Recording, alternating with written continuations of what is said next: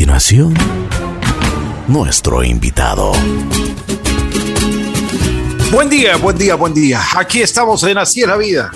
Realmente tengo el gusto de presentarles al ganador de la segunda temporada de Masterchef. Bueno, estaremos conversando con él. Se llama Roberto Ayala.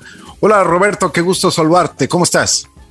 Hola Ricky, encantadísimo estar contigo. Qué gustísimo eh, compartir contigo un par de palabritas, un par de sucesos y demás en tu programa. Me encanta. Eh, muchísimas gracias desde ya. ¿eh? No, muchas gracias. Vamos a conversar un poquito. Te vas a confesar, hombre. Bueno. Empecemos por el principio. ¿Dónde naces? ¿Cuántos años tienes? ¿Cómo era tu entorno familiar? ¿Qué es lo que te inculcaron en principios, valores tus padres?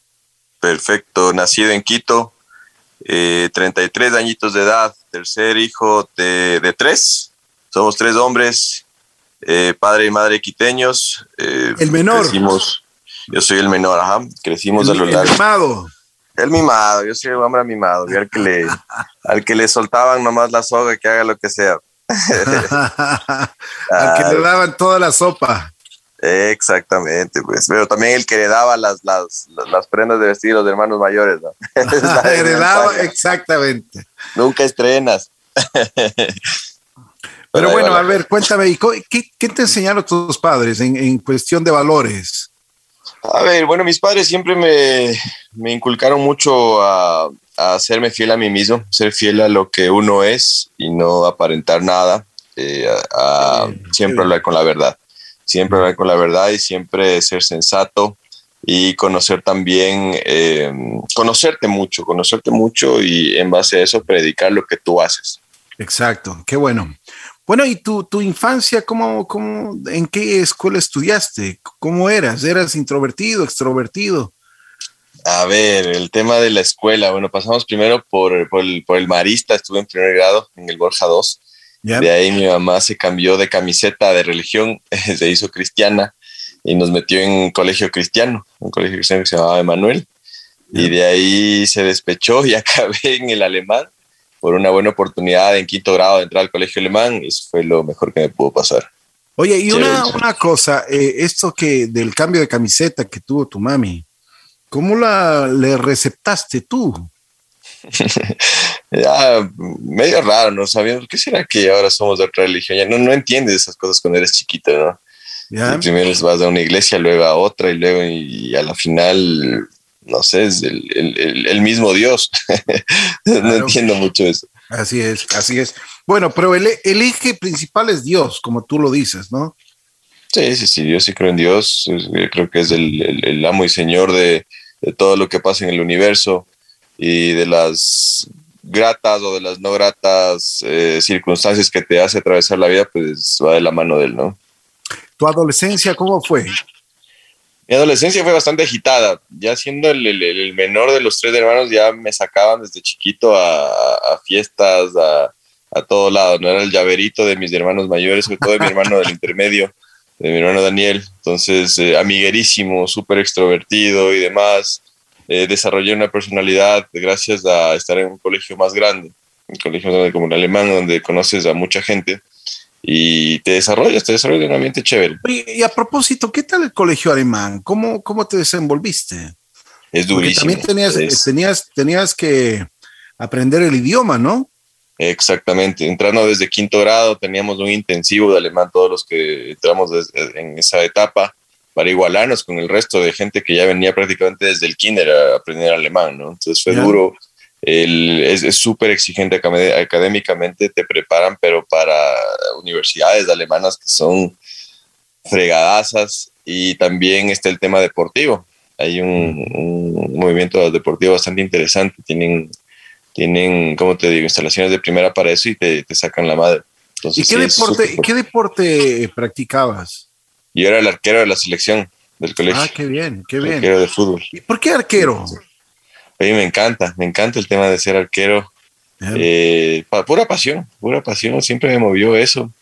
Y de ahí también estuve, fue parte del equipo de boli también, de boli de seis. Ah, o sea, eras multifacético. Claro, más que nada porque el, el, boli te permitía intercambios con los otros colegios alemanes. Hermoso. hermoso. Bueno, y aparte de, de, las vivencias, me imagino que tenías también eh, gente ecuatoriana, eh, los compañeros que también venían del exterior. ¿Cómo te sentías? ¿Cuál era la interacción que tenías con ellos? ¿En el colegio? Así es. Oh, increíble. en el colegio había de todo, eh, alemanes, ecuatorianos, de algunos lados también, venían de otros países de latinoamericanos cuando venían con algún embajador, alguna cosa. Como te digo, ese entorno eh, tan eh, amplio, esa gama de, de, personalidades que encontrabas te permitía que te desenvuelvas mucho más, o sea, que te abras más, que te hagas más canchero, que estés ahí en la jugada y que quieras, que quieras hacerte conocer, ¿no? Oye, ¿y la disciplina de, del colegio, la disciplina alemana, te sirvió mucho en la vida? Sí, más que nada el régimen, el régimen alemán es bastante fuerte, súper dedicado, entonces eso, ya cuando sales del colegio te das cuenta que te sirve bastante cuando ingresas a alguna universidad o algún centro de estudios, lo que sea que vaya a ser de tu vida, te sirve un montón porque estás en la jugada, estás con el cerebro pero activadísimo. ¿Y qué, es, ¿qué es, lo que te inculcaron en el colegio? ¿Qué es lo que más recuerdas? ¿Qué es lo que más te impactó? En el colegio, que no ser mediocre. Eso, es el tema de hacer las cosas a medias, de hacer las cosas como que ya por cumplir, no, sino que tienes que hacerlas bien y tiene que salirte bien también, ¿no? O sea, no es cuestión de simplemente hacerlo por cumplir y ya, sino que hay un compromiso de tu parte de querer hacer las cosas. Bueno, y aparte de eso, terminaste el colegio, fuiste a la universidad, ¿qué pasó? Verás, yo salí del colegio, yo siempre yo que quería ser piloto, ¿no? Pero es una carrera muy, muy cara, muy cara, Ricky. Y que tienes que prácticamente de, de deber al día siguiente llevar 10 mil dólares, así te lo pongo, o sea, como que es para pagar tus horas de vuelo y demás. Entonces mis papás me dijeron, loco, es chuta, complicado lo de piloto, mejor mire en la universidad algo más suave. Mejor vuela por otro lado. Exacto, vuela a la universidad a ver qué encuentras ahí. Y dije, bueno, una carrera que me haga viajar, eh, periodismo. Entonces me empecé a estudiar periodismo y, ¿qué te digo? De los, de los tres meses que estuve metido en el periodismo, cuatro pasé en la tienda de al lado, en, en las cervezas. Claro. Pero me gusta, me gusta tu sinceridad. ¿Y qué pasó? O sea, eh, pero, pero cuando tienes una afición, por ejemplo, esto de la aviación, me imagino que regresaste a lo mismo, ¿no? Exactamente. Entonces, un día, un día que estaba ahí con mis, con dos amigos míos, muy amigos del colegio, que acabamos de la misma universidad y demás, ¿Ya? estaba como despechado y decía, no, no, sabes que no, no, no va por aquí, yo quiero ser piloto. No te sientes bien. No, no, no, no me sentía como que estaba yendo por el camino que, que debía. Dije, no puedo dejar pasar esta oportunidad, no puedo. Entonces dije, ah, mamá, papá, piloto, ya veremos cómo solucionamos el tema económico, préstamos, lo que sea, ahí vemos. Y mis papás dijeron, bueno, ¿sabes qué? Si estás convencido, dale, ya veremos en la marcha que, cómo lo resolvemos. ¿Por qué te gustaba ser piloto? ¿Qué es lo que pasaba contigo? Eh, mucho el tema de, de, los aviones, o sea, el sonido de, lo, de, los motores de los aviones me, me ¿No, te, ¿No te daba miedo volar? No, que va, al contrario, me emociona muchísimo es emocionante subirte en una máquina, imagínate, y operarla tú mismo, irte de un punto, o sea, irte a lugares que no, no tienes idea cómo son, cómo, cómo qué, qué, pasa en esos otros lugares, es increíble, o sea, es de locos. Y cómo, bueno, aparte, como, como tú dices, volviste a la aviación, ¿qué pasó? ¿A dónde, a dónde, dónde te metiste? ¿Qué hiciste? Me metí a Ícaro, me metí a la escuela de pilotos de Ícaro cuando todavía existía, en el 2007 y ahí empecé mi, mi, formación como piloto, saqué mi licencia de piloto privado. Y Son estas, estas avionetas pequeñas, ¿no? Avionetas pequeñas, en Cessna 172, eh, entrenados, me acuerdo, en el aeropuerto antiguo de Quito. Y nos íbamos a, a hacer las maniobras y demás donde se estaba construyendo el nuevo aeropuerto en ese entonces. Era la zona de trabajo, la zona de entrenamiento. Chéverísimo. Y demás, esto lo hice hasta el 2009, en que ya se me acabó la plata y me metí a trabajar en una aerolínea eh, como en, eh, chiqueando pasajeros en el campus. Bien. Pero y de ahí bien, o sea, o sea, la aviación siempre fue tu mundo. Sí, sí, sí. La aviación es un mundo hermoso, es un mundo bastante ingrato, debo decirlo. ¿Por qué? Súper duro. Porque en el camino, o sea, haces muchos esfuerzos y demás y, y no ves recompensas hasta, capaz nunca las ves. Pierdes muchos amigos también, se matan, se mata, o sea, pierdes amigos. Un día estás, al día siguiente se cayeron en el avión y chao. Entonces es, es muy fuerte, es muy, muy Pero eso fuerte. nunca te detuvo a ti. No, no, no. Es más, eso te motiva más, ¿no? Eso te motiva a querer hacer más las cosas bien, a querer aprender de, de si es que por ahí se cometió algún error de, en, en los accidentes donde pierdes gente que quieres, lo tienes como lección. ¿Qué, por ejemplo, nos puedes contar así una anécdota que te impactó? Porque dices, perdí muchos amigos, o sea, que realmente cuando tú eh, recién estás empezando, pues te impacta mucho más, ¿no? Sí, y sabes que sí, el, perdimos un buen amigo, me acuerdo de un accidente en Guayaquil que se nos, nos, nos mató a toditos, ¿no? Fue súper tenaz, un accidente que no hasta la fecha no sabemos qué pasó, eh, en el que se estampó contra uno, uno de los mapacines, me parece que fue. Fue terrible, fue, fue terrible eso, levantarse con esa, con esa, con esa cosa es de locos, o sea, de locos. Un día te levantas y dices, oye, se murió el fulano. Uf, solo se te van las lágrimas. Te pones, o sea, lloramos como niños. Es un, es un dolor bastante fuerte. Bueno, eso, eso nota que hay mucho compañerismo, ¿no? Sí, sí, sí, total. O sea, la, entre el, el, digamos que el reducido mundo de los pilotos es, hay bastante camaradería eh, y, y, somos bastante unidos. Porque es, es, como te digo, es un mundo de, lleno de máquinas, lleno de itinerarios, lleno de cosas en las que es, es bastante frío también, ¿no? Uh -huh. Te necesitas Oye, hacerte amistades. ¿Y desde cuándo te gustaron los sartenes y las ollas? Eso es de siempre, eso es de siempre, desde la casita. A ver, pero cuéntame, están presentes. Estaba presente el gusto por la, por la cocina desde, o sea, reunión familiar en mi casa era sinónimo de, de, de, de juntarte a cocinar, de juntarte a hacer, el, el, sobre todo mi abuela, mi abuela es manaba, mi abuela por parte de papá es manaba y vivía ya. muy cerca nuestro. Pues, a ver, ya no Buena cocina, cerca, ¿no? Buena cocina, cocina de, la manaba. Cocina de primera, de primera. Entonces era bueno, a ver, hagamos un bichecito, chuta de uno, y nos juntábamos todos, y el biche y la vaina, y estábamos metiendo todos ahí cuchara y probando y demás, y ahí echando ojo como la abuela hacía el biche. Ya, ya, ya. Desde ahí igual la menestra de lenteje, todas esas vainas que, que, son los platos del diario vivir. Era espectacular el sabor que lo sacaba mi abuela y la, el, el amor con lo que le preparé. Nosotros sentíamos eso, en, o bueno, sentimos eso en, en, en cada bocado. Entonces yo dije, yo quiero aprender a cocinar así. ¿Y qué hiciste? Entonces ahí comencé a seguir los pasos de mi abuela, igual mi mamá también es muy buena para la cocina, mi papá también. Entonces empezaba a tomar nota, empezaba a ver y demás y todo, y de ahí empezaba a experimentar, empezaba ahí a, a equivocarme, a hacer las cosas, a equivocarme, a probar, a hasta que, hasta que sacas un sabor que te gusta y ahí ya lo anotas. Yeah. Sí, sí, sí. O sea, pero es, es, probando, ¿no? Probando, prueba error. La cocina es prueba error. Totalmente. Yeah. Bueno, después de esto, que cuando ya estabas ya en la aviación y todo ese tipo de cosas y, y estabas en contacto con la comida, te gustaba no solo comer, yeah. sino hacer la comida. ¿Qué pasó? ¿Qué pasó? Que descubrí que es realmente apasionante que uno puede crear. ¿no? El tema de, la, de crear es maravilloso, es increíble crear y, y, y ahí es donde realmente encuentro la pasión, ¿no? Cuando realmente veo que yo puedo producir algo con mis propias manos y que a la gente le guste, o sea, que a mi familia le guste lo que está comiendo, riquísimo. ¿Alguna, vez, ¿Alguna vez te ha salido mal? Sí, full veces. Me ha salido bastantes veces mal. Bastantes veces mal me han salido las cosas. Pero eh, ahí está el encanto. Es ok, o sea, yo no puedo quedarme con la pica de que hice mal las cosas. Dicen que la Jimanaba, por ejemplo, es muy fácil, pero, pero, pero también es en una parte difícil porque tienes que hacerlo bien, si no, no, no te sale como es debido. Exactamente, y conseguir los ingredientes y las proporciones adecuadas que le vas educando a tu paladar bastante, ¿no? Yeah. Es espectacular la jimanaba. Perfecto. Riquísimo. Pero bueno, entonces, ¿cómo llegas a Masterchef? ¿Cómo llego a Masterchef? Por la pandemia. Por la ¿Qué pandemia. pasó? A ver, cuéntame. ¿Dónde Yo estaba ¿dónde volando estabas en volando? aerolínea. Yo estaba volando en la aerolínea, campante, justamente estaba Pero estabas de piloto. De piloto, de piloto de aerolínea de Avianca. Yo soy piloto, yo soy piloto de Avianca.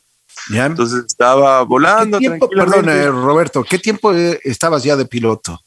De piloto yo ya estoy desde el 2011, pero en Avianca entré en el 2019. No estaba mucho, apenas un poquito. Ajá. ¿Y cuál era tu posición ahí en Avianca? Mi posición en Avianca, primer oficial. Primer oficial de, del Airbus, del Airbus 319 y el Airbus 320.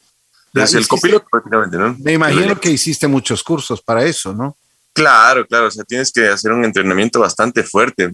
curiosamente, el entrenamiento que nos mandaron a hacer eh, para entrar a la aerolínea fue en, Playa del Carmen. Imagínate, Ricky, pasar 45 días en Playa del Carmen. O sea, una maravilla. De loco, no era un entrenamiento, sino una diversión. el concepto era que tienes que sacarte el aire entrenado y toda la cosa, pero el rato que tienes libre te distraigas y vayas de ahí a, relajarte un rato en la playa y demás, y de ahí a seguirle dando con el estudio, porque es súper, súper fuerte. Así. ¿Qué, ¿Qué, es lo que te enseñan? A ver si es que nos cuentas un poquito. Te enseñan a, sobrellevar más que nada el mal funcionamiento de las cosas. Cuando tienes una emergencia, cuando un sistema te falla y demás, porque obviamente a volar el avión ya lo sabes, ya sabes volar un avión, te enseñan en las escuelas de vuelo, pero en sí el, el, curso en sí te enseñan los sistemas del avión, te enseñan los sistemas de, de, de, un Airbus que son complejísimos, son sistemas interminables, estamos hablando de un, uno de los manuales tiene como 8000 páginas, o sea, es una cosa de locos. Entonces es todo eso de una manera súper organizada, súper orgánica para que sea como una coreografía que estás haciendo con el comandante, ¿no? Ta, ta, ta, ta, haces lo uno, el otro, el otro y ahí te vas de ahí eh, conversando con el comandante y vas haciendo las cosas de una manera súper fluida. Pero ¿qué es lo que más difícil te pareció a ti? Eh, las, la cantidad de cosas que tienes que memorizar. Ya. Es que memorizarte muchísimas cosas. Mucho. Sí, son datos que tienes que tenerlos en tu cabeza ya para poder entender el funcionamiento y entender lo que estás haciendo en el avión. Y tienes que leer un montón también. Por ejemplo, por supuesto, y te, preparas como tú mismo dices. Pero, por ejemplo, cuando el, el avión está por salir, ¿cómo te sientes tú? ¿Relajado? Eh, eh, te estresas o, qué es lo que estás pensando? Es una, yo lo llamo una emoción operacional, que ya estás prácticamente, cuando el comandante te dice, ok, listos para el remolque encendido, y te emocionas y ahí tienes que pedir autorización y hablas con la torre de control y te empiezan a empujar el avión hacia atrás para prender los motores y ese sonidito cuando estás activando los motores, Ricky, es una cosa de loco, es, es hermoso, hermoso, hermoso. Es increíble. Dices, ok, nos vamos a ir al aire y esto va a estar genial. Ya, y el momento que comienza a despegar el avión, ¿qué sientes? Porque eso es, una, es importante saber, porque nosotros como pasajeros eh, siempre estamos un poco tensos, ¿no? O sea, el volar, las turbulencias, ese tipo de cosas, siempre nos pone un, poco de, hasta, de, hasta de miedo. Sí, sabes que es uno, el, despegue es uno de los momentos más críticos, más que nada porque tienes que percatarte de ciertas velocidades en las que tienes que tomar decisiones. Entonces, si sientes, eh, si hay alguna falla y como que fallas determinadas antes de ciertas velocidades y después de ciertas velocidades en las que puedes abortar un despegue, y frenar el avión o hay velocidades de las que simplemente por más de que se te esté incendiando el avión o lo que sea, tienes que irte al aire, o sea, tienes que despegar. Entonces es súper tensionante, a la vez es como que necesitas toda la concentración del mundo para eh, verificar que todo esté en orden mientras estás yendo a una velocidad o estás alcanzando una velocidad brutal. ¿Y alguna vez tuviste alguna, algún problema, alguna emergencia cuando estabas despegando? Despegando no, sabes que despegando, bueno, sabes que una vez, no en Avianca, sino cuando volábamos de un avión privado con un amigo, eh, una vez nos, nos pusieron eh, combustible contaminado en el avión. Y despegando, me acuerdo que justo era en la pista que se suele usar en el verano en el antiguo aeropuerto, que era el sentido contrario que despega hacia la ciudad, ¿no? Así es.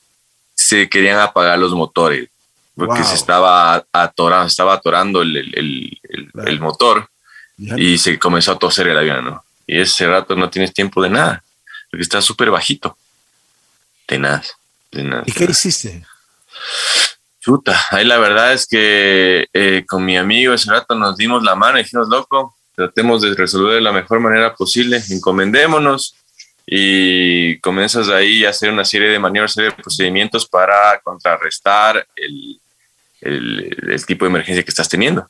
Desde ahí podíamos cambiar. me acuerdo que ese avión tenía algunos tanques de combustible, entonces comenzamos a, jugar un poco con el, con el consumo de combustible desde otros tanques para, para, para lograr que, que, no, que no se apaguen los motores. Y pues lo hicimos. Pero saliste bien. Sí, sí, sí, sí. Pero momentos de tensión. Tú, tú me decías, te encomiendas. Sí. Momento, ¿qué, ¿qué, dices? Dios mío, ayúdame. Ese rato dices, Diosito, dame una manito y comienzas a, comienzas a pensar mucho en tu vida. Yeah. Comienzas a pensar mucho si es, que, si es que disfrutaste tu vida lo que realmente querías disfrutar. ¿Y, y Diosito sí te ayudó o no? ¿O te ha ayudado o no? Sí, sí, sí, sí, sí, me ha ayudado bastante, la verdad. Para seguir aquí todavía. sí. O capaz no me quiere con él.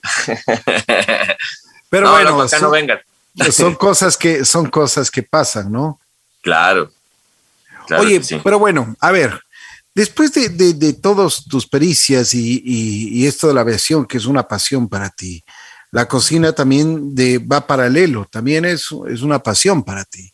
Total. ¿Qué pasó? ¿Por qué entras a Masterchef? O sea, ¿qué te motivó? ¿Qué hiciste? Porque Entonces, tu vida, me imagino que estaba, estaba resuelta, ¿no?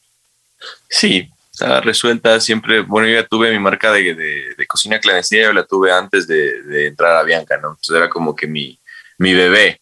Entonces le tenía ahí, hacía mis cositas y demás, todo suave, todo tranquilo. Era Pero cocina clandestina, así Cocina se llamaba. Ajá, así se Oye, llama mi marca hasta ahora. Oye, pero qué buen nombre, ¿ah? ya te voy a contar la historia de cocina clandestina. No, no, ¿Cuál no, me tienes que contar este rato. Claro. A ver, dale. por supuesto. Cocina, Dale, de ahora te voy a contar. Cocina clandestina, ¿por qué se llama así? Porque yo empecé a hacer mis pancitos de yuca. Este era un día despechado, ¿no? No me, había, no me había salido un trabajo en aviación y estaba despechado en el 2018. Te peleaste de, Entonces dije- de- de- de tu pelada y ya. Estaba ahí bajoneadísimo. Entonces le llamé a mi abuelita, le dije, abuelita, dame la receta del pan de yuca, por favor. Mi abuela, seguro, mi hijito, sí, sí, dame la receta. Ah, entonces comencé a hacer los pancitos, ¿no? Entonces hago los panes, digo, chuta, qué, qué ricos. Y digo, ¿y si los, y si los vendo? Si los vendo en, por Instagram. Y empecé a vender los pancitos. Entonces eh, yo mandaba por pedidos y demás, ¿no? Desde ahí se me Tú comenzaron mismo acumular ibas a dejar. ¿Cómo?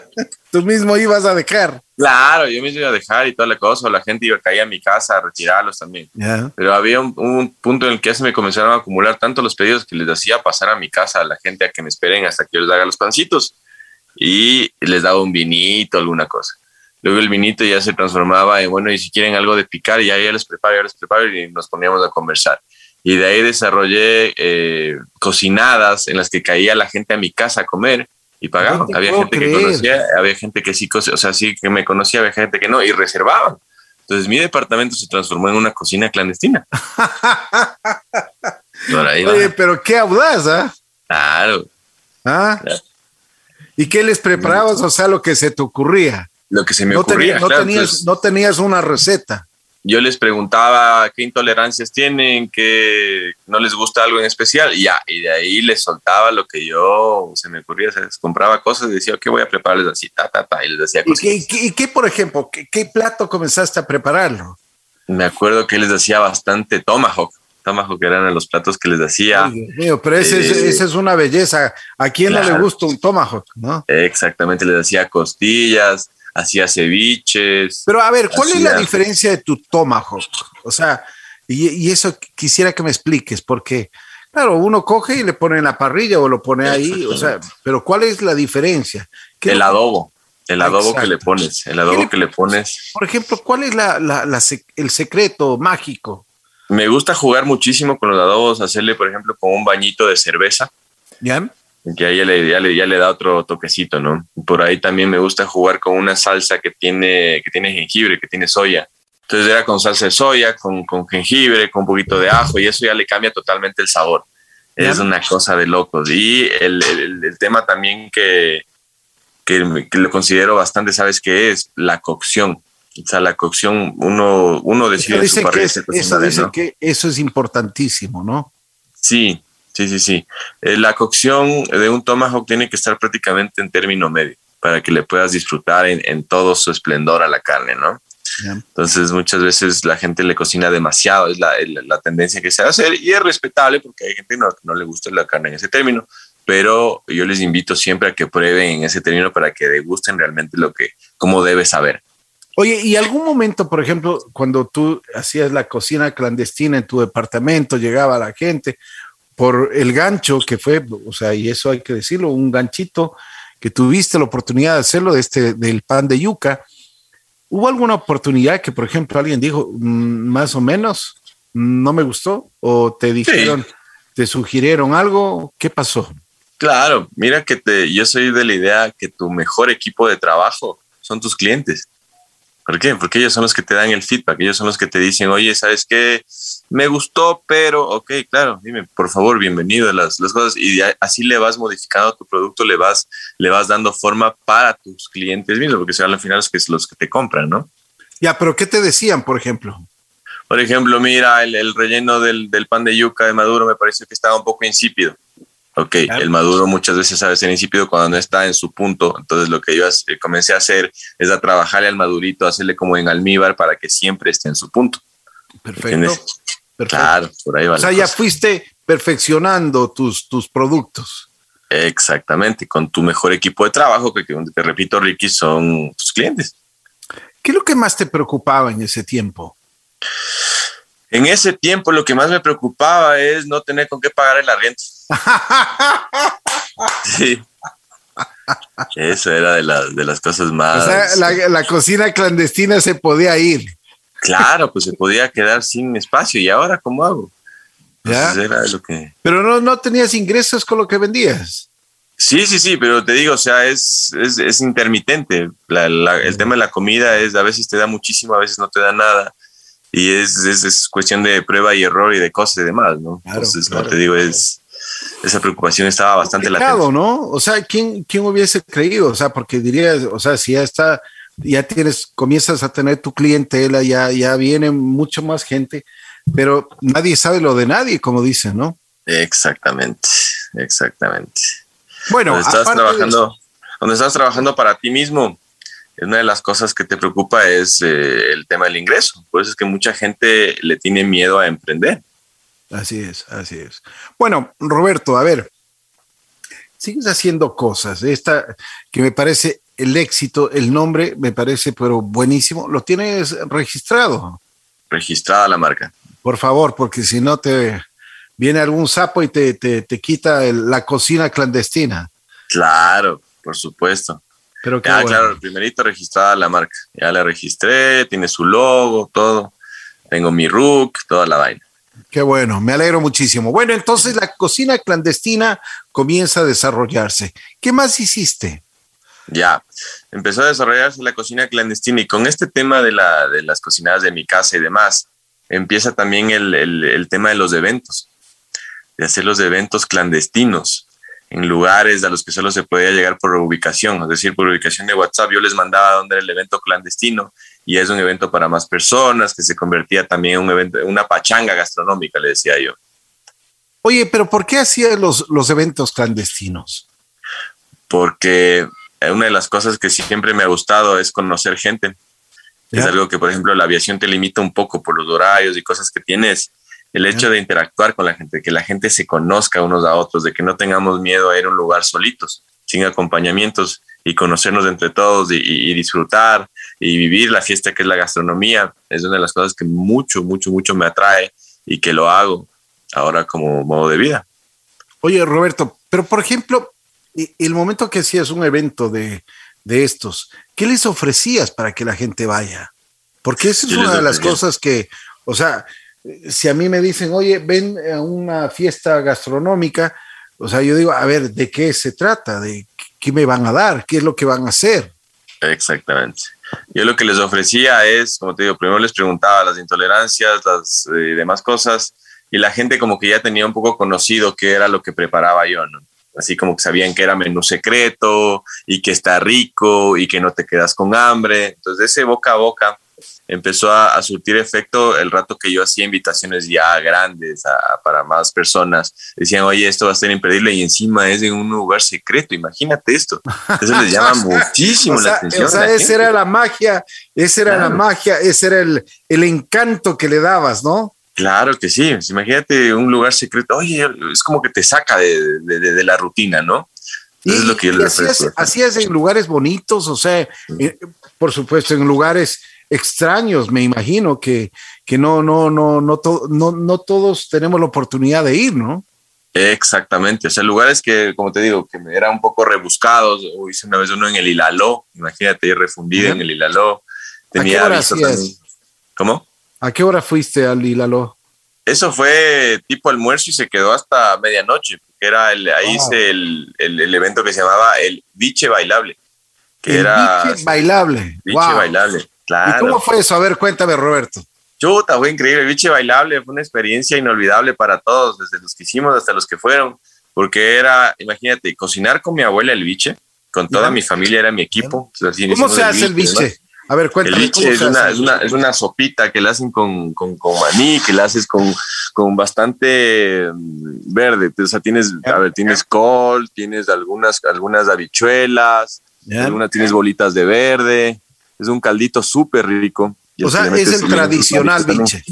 Exactamente.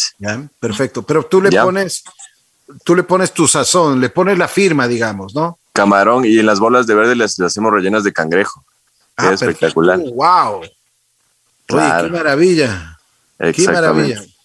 O sea que la pasaban mal. Pésimo. Imagínate, después de eso, el baile, chéverísimo. Ya, ya, ya. Qué bien. O sea, de almuerzo hasta medianoche. Exactamente. Entonces ahí ya se prendía la fogata y demás, y se armaba, y, en la noche les daba unas pizzitas de pan de yuca. Entonces, súper, súper bacán. Qué bien, qué bien.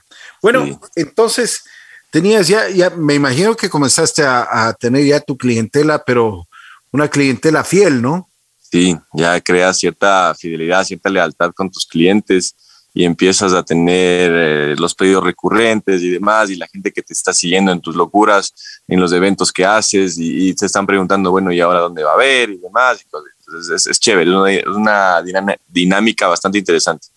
Y por ejemplo, en coctelería, ¿qué hacías? En coctelería tenía un trago con, con caña. Se les ofrecía bastante con súper refrescante, sobre todo para el tema del biche bailable. Era con jugo de sandía o con jugo de maracuyá y le metía un poco de menta o hierbabuena. Entonces quedaba delicioso y con la cañita y con hielo, espectacular. Les encantaba. Riquísimo y súper refrescante. Qué bien, qué bien. Bueno, pero, o sea, la cocina clandestina comenzó a crecer tenías tu clientela, me imagino tenías ya un poquito más de tranquilidad en los ingresos. ¿Qué es lo que pasó? O sea, ¿qué es lo que te motiva? Porque ahora entras a Masterchef. O sea, ¿qué, por qué entras a Masterchef? ¿Quién te, ¿Quién te dijo? A ver, el tema de Masterchef fue netamente algo, como te digo, por pandemia y demás, pero mis amigos siempre me decían, oye, loco, tú de ley pegarías durísimo Masterchef, sería increíble eh, como, o sea, te vemos ahí en el programa, deberías hacer el casting. Y yo decía, chuta, será, será así, ya, bueno, me voy a animar. Oye, pero en pandemia, a ver, en pandemia, ¿qué estabas? ¿Qué estabas haciendo? ¿No, no tenías actividad? Cero, nos bajamos de vuelo toditos, estábamos todos encerrados en el encerrón, ¿no? Entonces en el encerrón yo empecé a hacer recetas. No tenías aviación, no tenías nada. No, nada, ser encerrados y en Guayaquil, imagínate, estaba viviendo en Guayaquil estábamos encerrados en la casa con dos amigos pilotos con los que vivíamos. O sea, éramos tres ahí que vivíamos en Guayaquil. Entonces yo empecé, dije, yo digo, yo tengo que comunicarme de alguna manera con, con, con, con el mundo exterior. y empecé a hacer recetas. Empecé a hacer recetas para compartir con la gente para que las preparen en casa y que no nos desquiciemos. Como las recetas de Cristi. Eh, las viejitas. Yo me pegaba las, las, las, cervezas y estaba ahí mientras estábamos ahí en, las recetas y demás, y a la gente le comenzó a gustar mucho eso, el aporte que les hacía. Entonces yo cogí uno de una de esas recetas, le edité y eso subí como casting para Masterchef. Bien. Eso que ya venía con la viada y demás. Entonces hice un tigrillo, me acuerdo, era la receta del tigrillo. Oye, ¿qué tal es hacer un tigrillo? Delicioso, oye, es fácil hay muchas maneras de hacer el tigrillo. Es uno, de los platos que te podría decir de los más polémicos que hay en el Ecuador. ¿Por qué? Cuando uno dice, les voy a enseñar a hacer un tigrillo, oye, loco, pero el tigrillo no se hace así. Entonces comienza, ¿no? Comienza la pugna. oye, dicen que el tigrillo viene del hoja de Saruma, ¿no? Así dicen, es, de, eh, oriundo de Saruma, dicen que es de tigrillo. Así ya está el, el, plato, yo creo que sufrió varias variaciones en cada zona del Ecuador y ahora cada quien lo hace a su antojo, ¿no? Porque dicen, este es el tigrillo manavita. Claro, este, este es el tigrillo guayaco.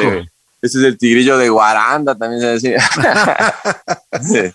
Pero bueno, tú tomaste del, del, tradicional, del que venía de Guaranda, el de las raíces. El de, verás, yo cogí una receta, eh, más o menos, los ingredientes, diríamos. Los ingredientes que tiene el tigrillo y demás. Y empecé a jugar con, con lo que se me venía en la cabeza.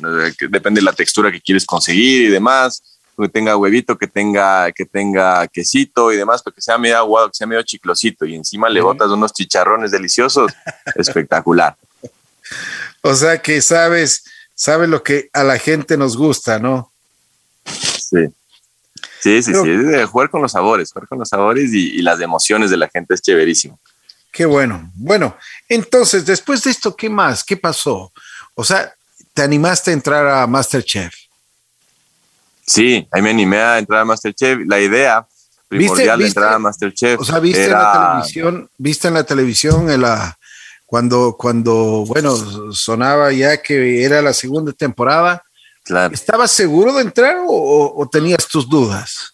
yo dije, bueno, o sea, me muero de ganas de entrar, me parece chéverísimo. Vamos a darle, dije de una, sí estaba como que emocionado, desde el principio estaba emocionado para, para entrar. ¿Y qué pasó? Entonces hice el casting y comenzó a darse el proceso, ta, ta, ta, ta, y, y, entré. Entonces la idea, la idea inicial de entrar a Masterchef era darle visibilidad a mi pizza de pan de yuca o sea, yo quiero que, o sea, mi proyecto era tener la, la, pizza que se la conozca a nivel nacional y también tener la, o sea, la capacidad o la posibilidad de exportarla. Una pregunta, y para que sepa el público, ¿fue fácil entrar a Masterchef? ¿Cómo fue el procedimiento? Es complicado, es complicado. Es, es, o sea, es que te digo, no es que haces dos cosas de ya, sino que es todo un proceso que tienes que hacer de casting, de casting, de, entrevistas, de entrevistas. ¿Qué, por ejemplo, ¿qué, ¿qué, es lo que, ¿qué es lo que te impresionó y es lo que como tú dices, cada vez entrevistas, entrevistas, pero ¿qué, qué, qué, qué es lo que tenías que hacer? Tenías que demostrar tus habilidades culinarias, te hacen llamadas en las que haces, eh, preparas alguna cosa, dicen corta esto de esta manera, haz esto de esta manera, eh, como que te van haciendo pruebitas y te van entrevistando mientras estás en eso, estás hablando con ellos y demás. O sea, son filtros, ¿no? Filtros, exactamente, filtros. Hay mucha gente que se interesa en ingresar a este tipo de programas. La anterior, o sea, en la temporada 2 tuvimos como, creo que hubo 3.000 castings. Wow. 3.000 postulantes. Wow. ¿Y cuántos ingresan? Eh, ya las cocinas, cocinas, estábamos 21. Oye, pero es un privilegio entonces ya ingresar bastante, a bastante, ¿no? Sí. ¿Y, y, cómo, o sea, por qué entraste? ¿Qué, qué, ¿Cuál fue tu pálpito? La verdad es que no, no, no estoy muy seguro cómo, cómo fue eso, ya la interna de ellos y demás. Yo simplemente iba con mi norte de, de divertirme, ¿no? De divertirme y darle visibilidad a mi pizza. Eso era lo que yo quería y es lo que yo me ponía en la mente. Y, y, por ahí la cosa como que fluyó, así manteniendo esa, esa línea de, de siempre ir a divertirte. Estás cocinando, estás concursando, estás conociendo gente, está saliendo en la tele, chéverísimo, o sea, no, no había mucho pierde, ¿no? no pensabas en el premio, pensabas más bien en divertirte. En la experiencia, en la experiencia que es justamente lo que yo creo que nos llevamos. ¿Alguna vez tú pensaste en ganarlo o no? No, la verdad es que no, no, no, no, no estaba en la mira eso, no, iba, no era mi objetivo del, del, del, concurso. Yo decía, voy a entrar a divertirme y dar la visibilidad a la pizza hasta que, hasta que se estire la cobija hasta ahí, ya. Cuando estaban 21 personas, ya en, me imagino, la primera vez, ¿cómo te sentiste en un set de televisión? Porque las luces, las cámaras, los micrófonos siempre intimidan un poco. Sí, sabes que cuando entramos al set, y es un mega set, es una cosa de locos. Es intimidante, estás como que ahí no sabes muy bien cómo, cómo manejarte, estás ahí un poco nervioso y demás, y conversas con todo el mundo y estás ahí como emocionado, ¿no? Es, es real. ¿Y pero qué dijiste tú? Tranquilo. Hijo, digo, esto, esto va a estar duro. Eso dije, esto va a estar duro. Estamos en, eh, un concurso fuerte en el que te ponen a prueba de, mil maneras y la cosa es eh, ver en, qué te caes, ¿no? Entonces tienes que estar pero pendiente de cuidar lo que más puedas en todos los detalles y tienes como 80 mil cámaras viéndote encima todo el tiempo, ¿no? Claro, no dijiste esto es como el avión. El rato de salir, pues bueno, vamos, hay que darle gas para que, para que esto funcione. Exactamente, exactamente. Ya te pones en el tema de, bueno, hay que concentrarse.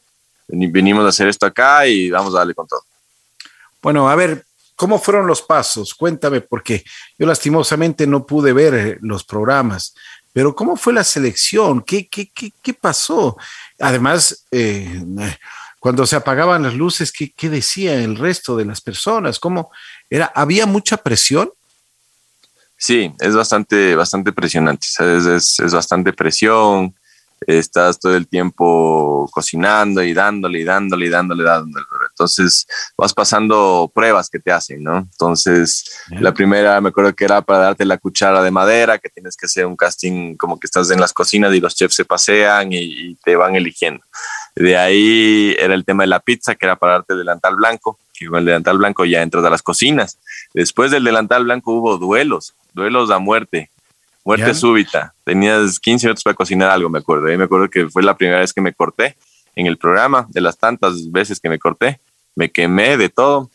Eh, ahí me acuerdo que hice una picaña y ahí era en batalla con una chica y le gané yo con la mano cortada y demás y se, y se armó pues el, el escándalo de que este man con una mano logró pasar a la siguiente etapa, sí, el piloto que héroe por poco.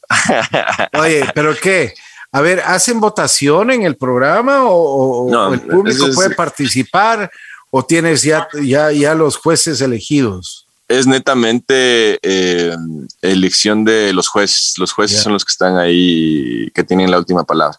O sea, los tres jueces, la, la Carolina, el, el, Jorge Rausch y la, la Irene González. Ya, ¿Y tú cómo les veías a los jueces?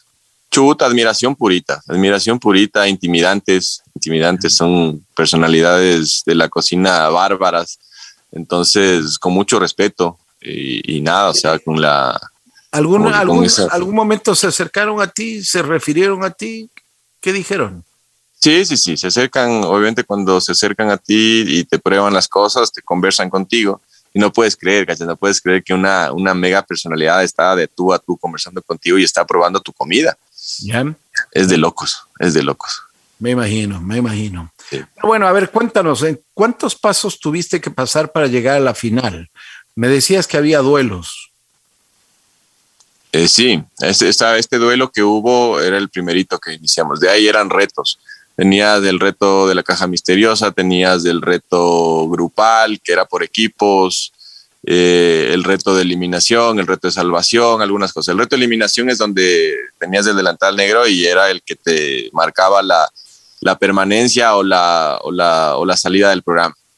Entonces así te ibas eliminando prácticamente, me parece que era semanalmente, que era la eliminación. Y luego se va cortando todo, ¿no? Se va comprimiendo todo hasta que llegas al, me parece que es el top 5, en el que ya tenías que cocinar eh, más heavy todavía, o sea, más platos todavía. Oye, ¿y qué te decía, por ejemplo, tu familia, tus, tus allegados, que te veían todos los, todos los fines de semana ahí en Masterchef?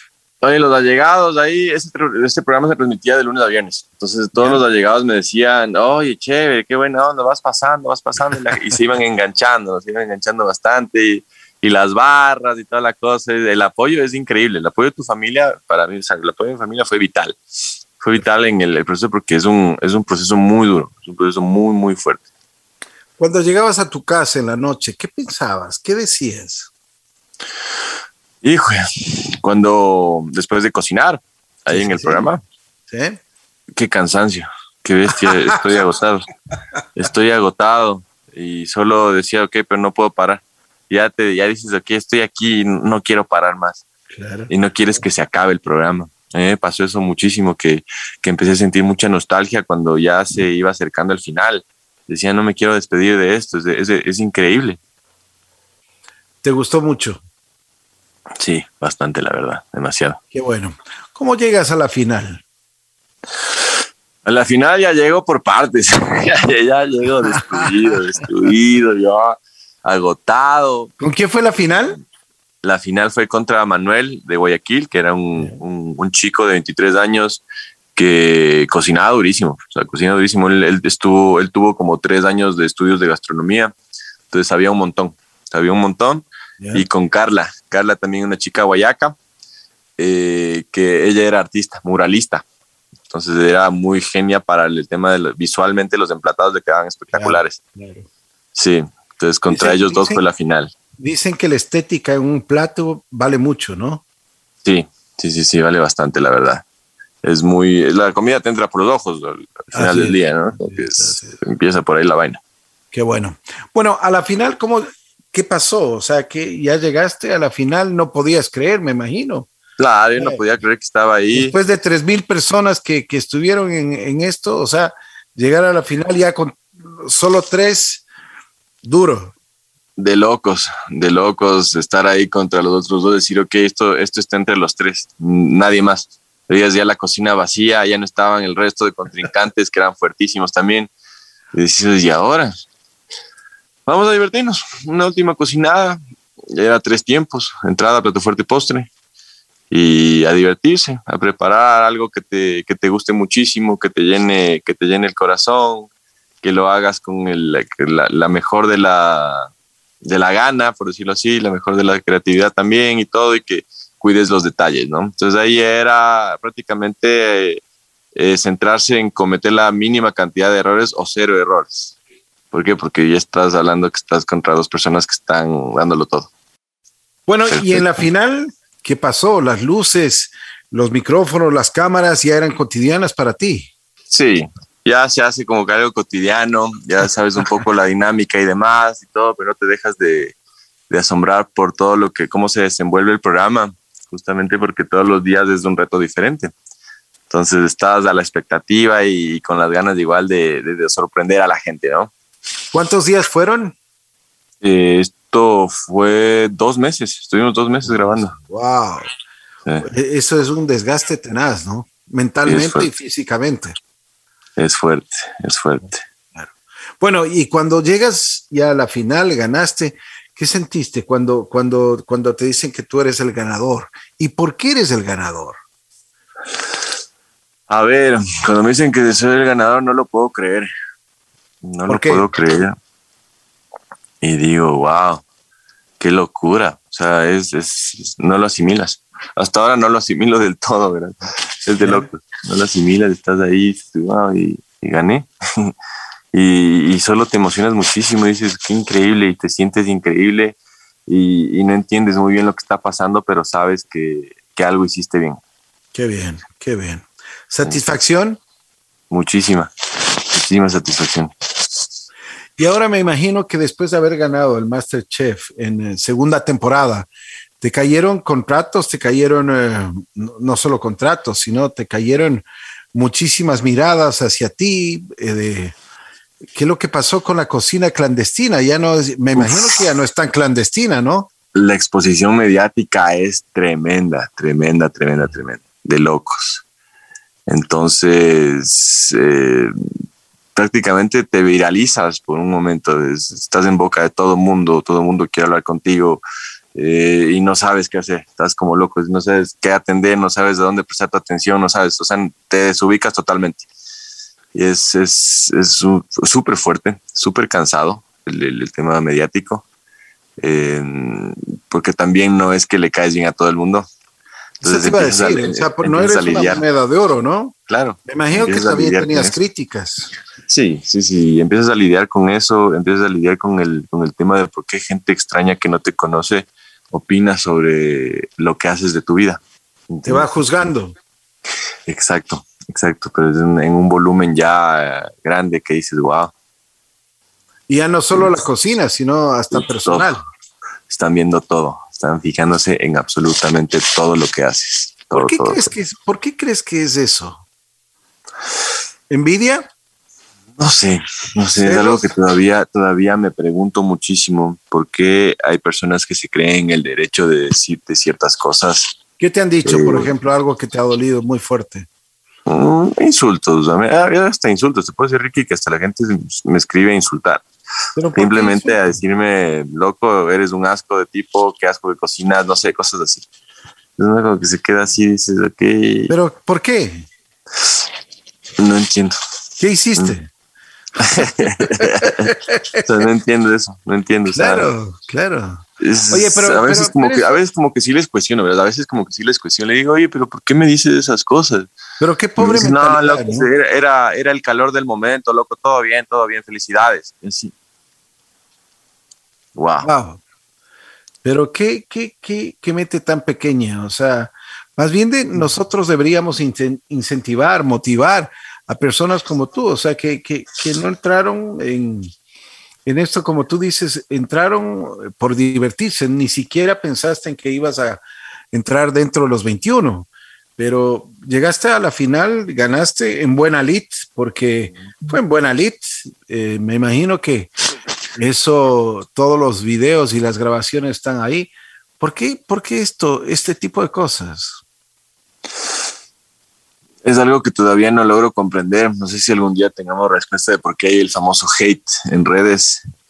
Eh, no sé, no sé, no, creo, que, creo que no todo puede ser tan lindo. Es capaz lo que me, me invito a pensar muchas veces de que no todo puede ser perfecto, ¿no? Entonces tiene que haber ese lado eh, oscuro del asunto y que no sea tan... Ah. Pero me imagino que también hubo muchísima gente que te apoyó que te dio una felicitación, que te, que, es, que te admiró y que te admira, ¿no? Sí, la gente que te apoya es más. La, ventajosamente la gente que te apoya es más y, se siente ese cariño, se siente y contrarresta bastante todo este tema de veneno que muchas veces te pueden soltar. Por supuesto. es chévere, es chévere eso. Lo que pasa es que uno no está preparado para eso, ¿no es cierto? Sí. Bueno, cuando ganaste, ¿qué pasó? ¿Qué sentiste cuando te dijeron, Roberto Ayala, el ganador de Masterchef. Wow, fue increíble, fue increíble cuando gané eso, no lo podía creer. Hasta, ¿Y qué pensabas? Hasta ahora no lo creo, hasta ahora no lo creo, hasta ahora digo, chuta, qué loco, o sea, no, es un sueño, esto es un sueño, es totalmente ¿Qué surreal. Pensabas ese momento? Decía, wow, o sea, es como que te pones en blanco y dices, no puedo creer que me esté sucediendo esto, no puedo creer que haya ganado algo, así como cuando te ganas la lotería, me imagino que debe ser esa sensación de que wow, o sea, es de locos, no, no lo crees. Sí, lo niegas. ¿qué, te, ha enseñado Masterchef? Masterchef me ha enseñado a, a, creer más en, en, mí mismo, que muchas veces uno, el, principal, el enemigo que tiene uno es uno mismo, ¿no? Es, te saboteas, te saboteas, hay este famoso, el, síndrome con este, el, del intruso, que, que, sientes que estás, que, que, no eres lo suficientemente capaz de hacer algo. Entonces, con el pasar de los días y demás, que, en la competencia me, iba con, como que convenciendo un poco más de que sí puedo hacer las cosas y que las puedo hacer bien. Es algo que me ha costado un montón aprender. ¿Te convenciste ya o no? ¿Qué falta? Ese es un trabajo diario. Ese es un trabajo diario, la verdad. Bueno, pero tienes la posibilidad, nada menos y nada más, que ahora eh, dar la oportunidad también a mucha gente con, con, con, lo que tú estás hablando y con lo que tú dices, de que todos somos capaces para hacer algo, ¿no? Es simplemente, simplemente proponerse. Exactamente. Proponerse, proponerse y mantener claro tu norte, mantener claro tu norte de qué es lo que quieres conseguir. Y es lo que yo les manifestaba en algún rato, eh, tienes que tener mucho cuidado con lo que deseas, porque se te puede hacer realidad. Bueno, ¿y ahora qué vas a hacer? Ahora, ahora estoy en vísperas de un viaje a Suiza. Me voy a Suiza por un mes. Voy a ir a cocinar allá. Vamos a ser parte de un, de un pop-up. Este, este menú relámpago que lo llaman de tres semanas. la cuarta semana nos vamos a pasear en moto con, con mis amigos de allá. Pero estas tres semanas vamos a cocinar sabores latinos, sabores experimentales en un, en un lugar abierto, aprovechando el verano. Qué bueno.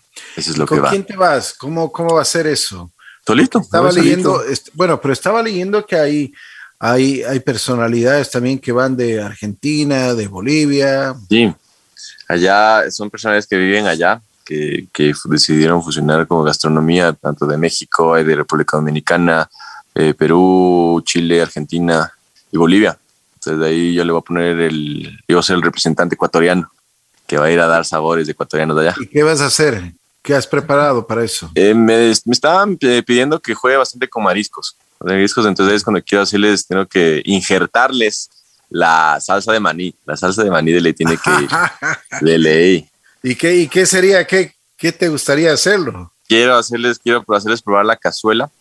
Es rico. Quiero hacerles probar eh, el ceviche también, obviamente, que están muy interesados en el ceviche a la parrilla que hago acá Están muy, muy interesados en ¿Cómo eso. es el ceviche a la parrilla, por favor? Cuéntanos. El ceviche a la parrilla es prácticamente eh, eh, pasar por fuego todos los vegetalcitos que tú pones en el ceviche, que son los pimientos, la cebolla, el tomate, todo, le pasas por fuego hasta que le haces una costrita, ¿no? Eso se quema, lo licúas y agarra un sabor totalmente diferente. Y los mariscos también son pasados por fuego y puestos en el plato en el, con, el, con el caldito y toda la cosa. O sea, es un sabor muy, muy, totalmente diferente a lo que nosotros conocemos. Exactamente, es algo innovador. Oye, tú estás llevando la bandera de Ecuador en gastronomía ahora, a, a lo que me estás diciendo en, en Suiza.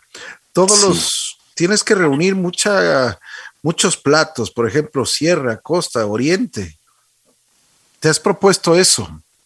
Sí, sí, sí, es, la idea es, es convertirme en un embajador gastronómico del país. Es, Qué como el sueño que tengo. Y llevar los sabores y la bandera y, y más que nada que, el, que, que brillen los sabores del Ecuador, ¿no? Y que la, la gente conozca y digan, wow, qué increíble lo que hay allá, quiero ir. Y vengan a conocer. Oye, ¿qué piensas de la, de la gastronomía peruana y cómo fue desarrollándose? ¿Tú crees que también tenemos posibilidades de crecer en ese, en ese aspecto?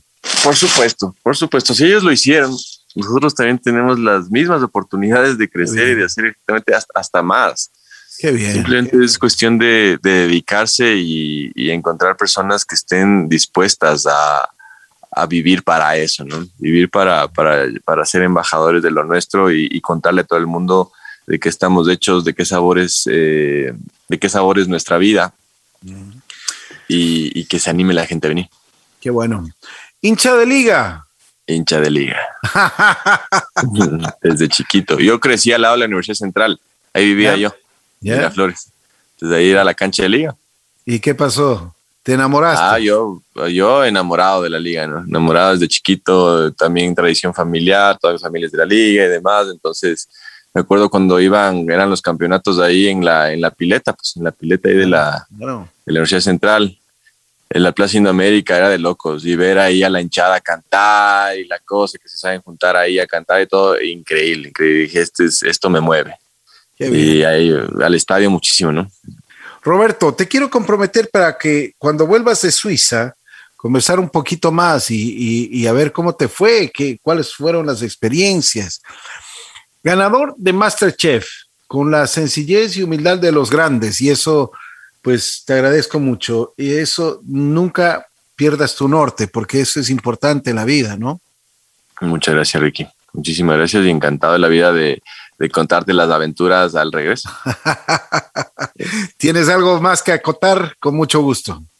Eh, bueno, comunicar a la gente que nunca dejen de creer en sí mismos y que todo lo que se propongan lo hagan, que no queda solo en, una, en un sueño, sino que vivan, vivan sus sueños y que se atrevan a soñar despiertos también y que tengan muchísimo cuidado con lo que desean porque les puede cumplir. Oye, Roberto, ¿cuáles son tus redes sociales? A ver, en Instagram estoy como el hombre Ayala, esa es mi red Eh, principal. el hombre Ayala. El hombre Ayala, como el El hombre, araña, pero Ayala, no araña. No araña, Ayala. sí, ¿Ya? y eh, la cocina Oye, clandestina hombre, ¿por, qué te pusiste hombre Ayala? Ah, sí. Por el hombre araña. Alguna vez estábamos molestando con alguien ahí y salió el tema, oye, hombre, hombre Ayala, hombre araña. Ah, jaja, ya quedó. ahí quedó, Qué bueno. sí. Y Eso es en la, la, Instagram. la página de la cocina clandestina igual, cocina su guion, clandestina su guion, está en Instagram también. Qué bien, qué bien. Algún momento tengo que probar tus, tus delicias. Supuesto, esto, de la cocina clandestina, pues primero te felicito tu creatividad, ese nombre me, me, me, me llega. Y a la gente, por supuesto, también le va a llegar. Y esos platillos que tú haces, algún momento queremos probarlo todos. Me comprometo a hacerte probar, Ricky, mi pizza, sobre todo te voy a mandar una pizzita para que la pruebes. Muchas gracias. Roberto. Ayala estuvo junto a nosotros, el ganador de la segunda temporada de Masterchef. Gracias, Roberto. Suerte en la vida. Muchísimas gracias, qué gustazo. Muchas gracias. Gracias, Roberto. Chao, chao.